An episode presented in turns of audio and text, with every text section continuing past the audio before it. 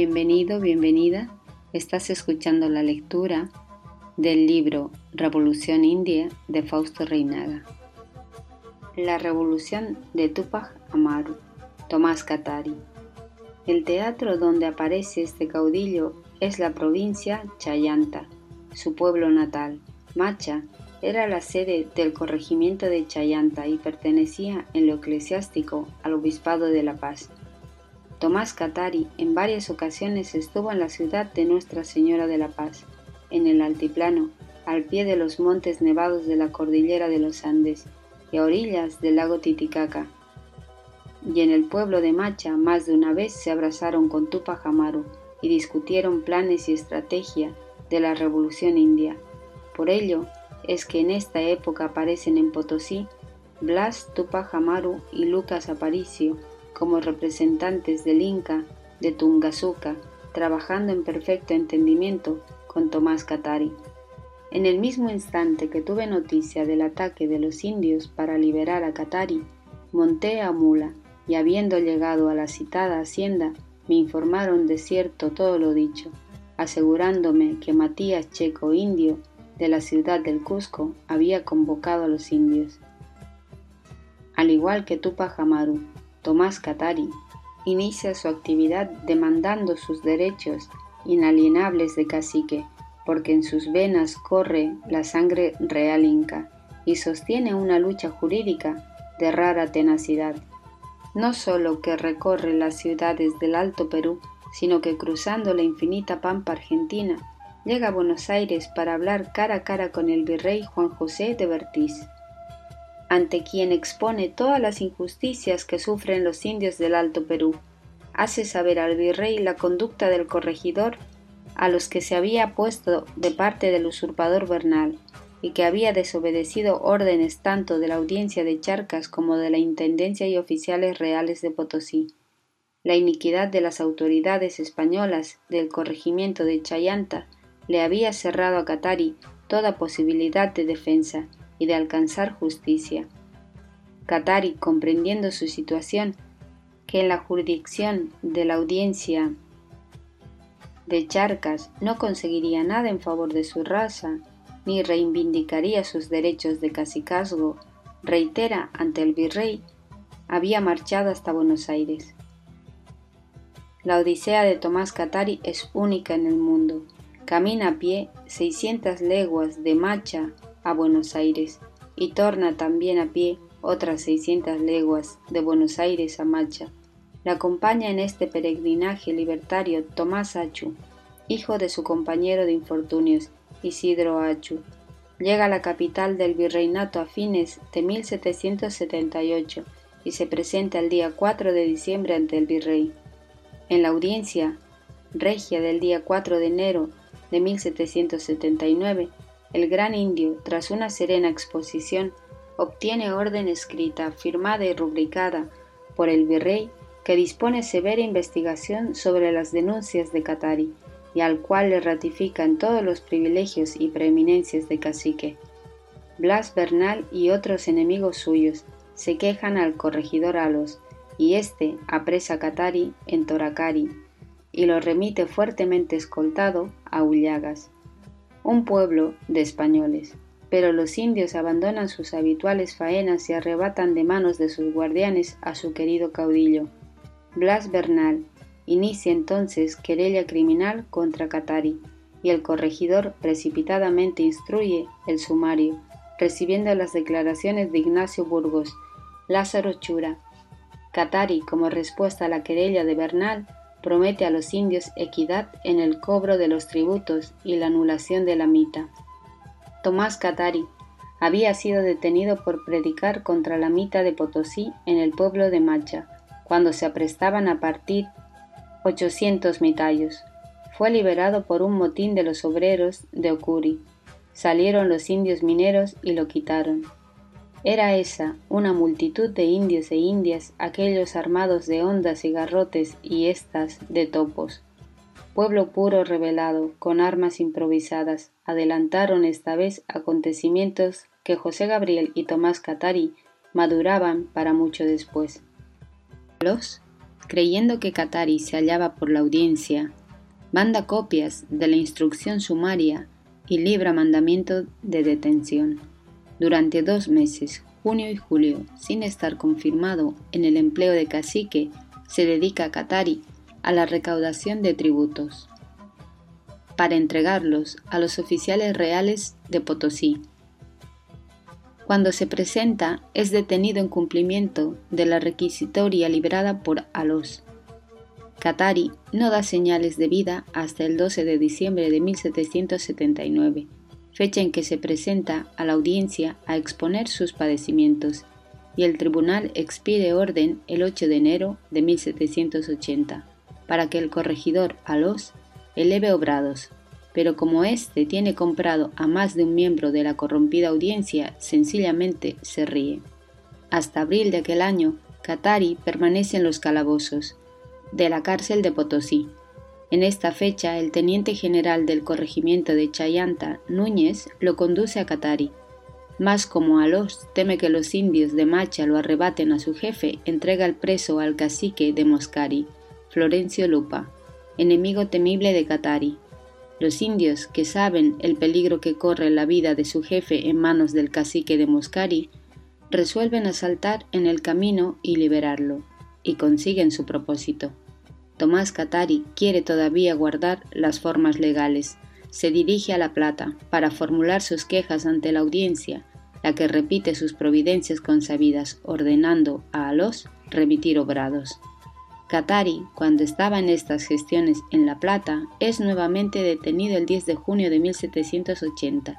La audiencia dispone en forma expresa retener en la Real Cárcel al reo Tomás Katari, a quien el alcalde le estrechará la prisión privándole toda comunicación, especialmente con los indios de su parcialidad.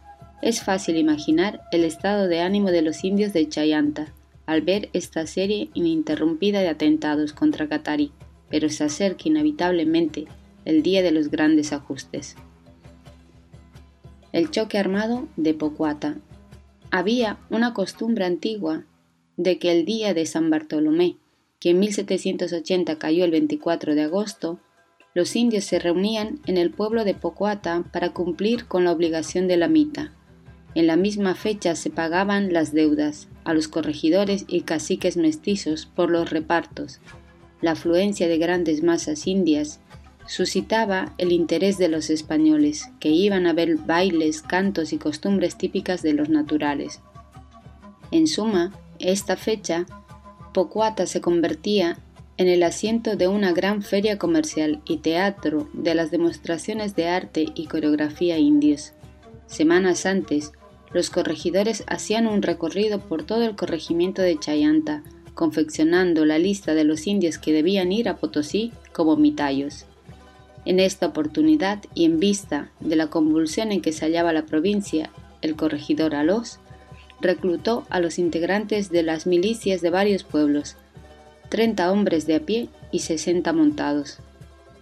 En 23 de julio, en Huancarani, a una legua de Pocuata, los indios se enfrentaron en forma belicosa al corregidor y su comitiva. Delegó el corregidor a los sacerdotes Roque Burgoa y Agustín Arsandum para que los contuvieran y entraran en arreglos. Los indios exigieron la libertad de Katari y la rebaja de tributos a 12 reales. Cumplido un cambio de rehenes, los representantes de los indios entraron en trato directo con el corregidor el cual, con un miedo cerval, no solo que se mostró atento y cordial, sino harto humanitario con los pobres indios, a quienes les prometió cumplir su pedido. Alos, naturalmente, no iba a llenar su promesa, de ahí que para la feria de Pocuata y sin contar con la debida orden, movilizó a voz del rey las milicias de Aullagas, Pitantora, Chayanta, Sacaca y Carasi. De todas maneras, en la víspera de la feria, 23 de agosto, varias compañías de milicianos entre 200 a 300 hombres se acuartelaron en el pueblo, pero también los indios se prepararon para la misma fecha llegaron en cantidades nunca vistas al pueblo. El día señalado, 24 de agosto, se despidió sin novedad a los mitayos para las minas de Potosí, El día 25 transcurrió pacíficamente. El 26, una estupidez del corregidor provoca el estallido de la Revolución India. Cuando Tomás Achu, compañero de viaje de Katari a Buenos Aires, pide al corregidor, conforme a su promesa de Huancarani, la libertad de su jefe como respuesta, dicho corregidor, de un pistoletazo, lo mata. Estalla la violencia india. Las masas se lanzan contra los milicianos del corregidor Alós y los destrozan. El mismo Alós, que pretendía huir, herido de una pedrada, cae preso, para ser conducido descalzo a la choza de una cumbre escarpada. Un guardia indio le presta sus ojotas para que padeciera menos en la aspereza del camino. En su prisión se sustenta con la comida del indio, mastica coca.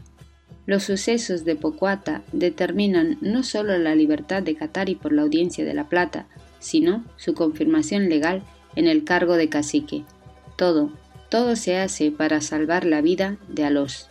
El cura de Macha, Merlos, le acompaña a Catari.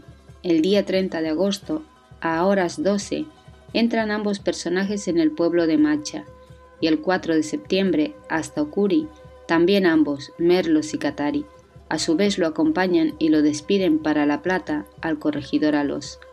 Pero tanta es la sordidez y la avaricia de este español que apenas se ve libre y entre los suyos en Chuquisaca comienza a maquinar sus sucios negocios. Fue designado justicia mayor del corregimiento de Chayanta, Esteban Amescaray, que se excusó de aceptar el cargo, habiéndose en su reemplazo nombrado a Manuel de Valenzuela, que aceptó y cuando preparaba su viaje al lugar de sus funciones, Joaquín de Alós le propuso que se hiciera cargo de la cobranza, de más de 150.000 que restaba en la provincia de sus repartos por el premio de unos tantos por ciento. Como el nuevo nombrado se negó a aceptar las proposiciones de Alós, este, a plan de intrigas, logra malquistarlo con los señores de la audiencia y por medio de sus cómplices pide para su misma persona el cargo de justicia mayor. Esta vez no consigue su objetivo, habiendo sido designado Manuel Eraso, pero que también se excusa. Entonces Alós logra que se le nombre a Domingo Anglés, no obstante de tener proceso criminal por haber dado muerte a una india preñada en Calcha. Anglés partió de la ciudad de Chuquisaca y llegó al pueblo de Ocurí, donde supo que los indios lo esperaban para darle un castigo ejemplar y sin más precipitadamente retorna a casa, diciendo que peligraba su vida. En vista de esto, la audiencia nombró justicia mayor de Chayanta a Juan Antonio Cuña, sujeto conocido por su odio a los indios. Tomás Catari, al mismo tiempo que declara y afirma su sumisión, respeto y obediencia a las autoridades, ha comenzado a ejercer las funciones de un gobierno indio, como autoridad máxima imparte órdenes al cacique principal de Coroma, alcaldes mayores ordinarios, alguaciles mayores y menores, para que se constituyan en defensores y protectores de los desvalidos indios tributarios, miserables indefensos, que otros individuos les beben la sangre. Que los gobernadores sean elegidos por los indios y se conduzcan a dirección de ellos, las autoridades de Coroma, a quienes va dirigida la orden de Katari, sin discusión ni observación alguna aceptan y ejecutan.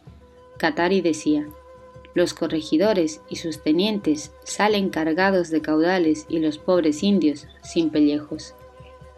El corregimiento de Chayanta, que se llama también provincia Chayanta, y otras provincias vecinas ya se hallaban completamente dominadas por los indios. Los indios con las armas en la mano esperaban la orden de Tupac Amaru.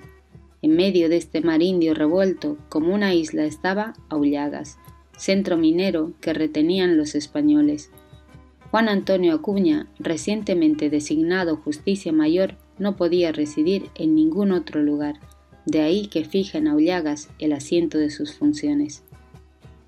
En el próximo capítulo, la trágica muerte de Tomás Catari.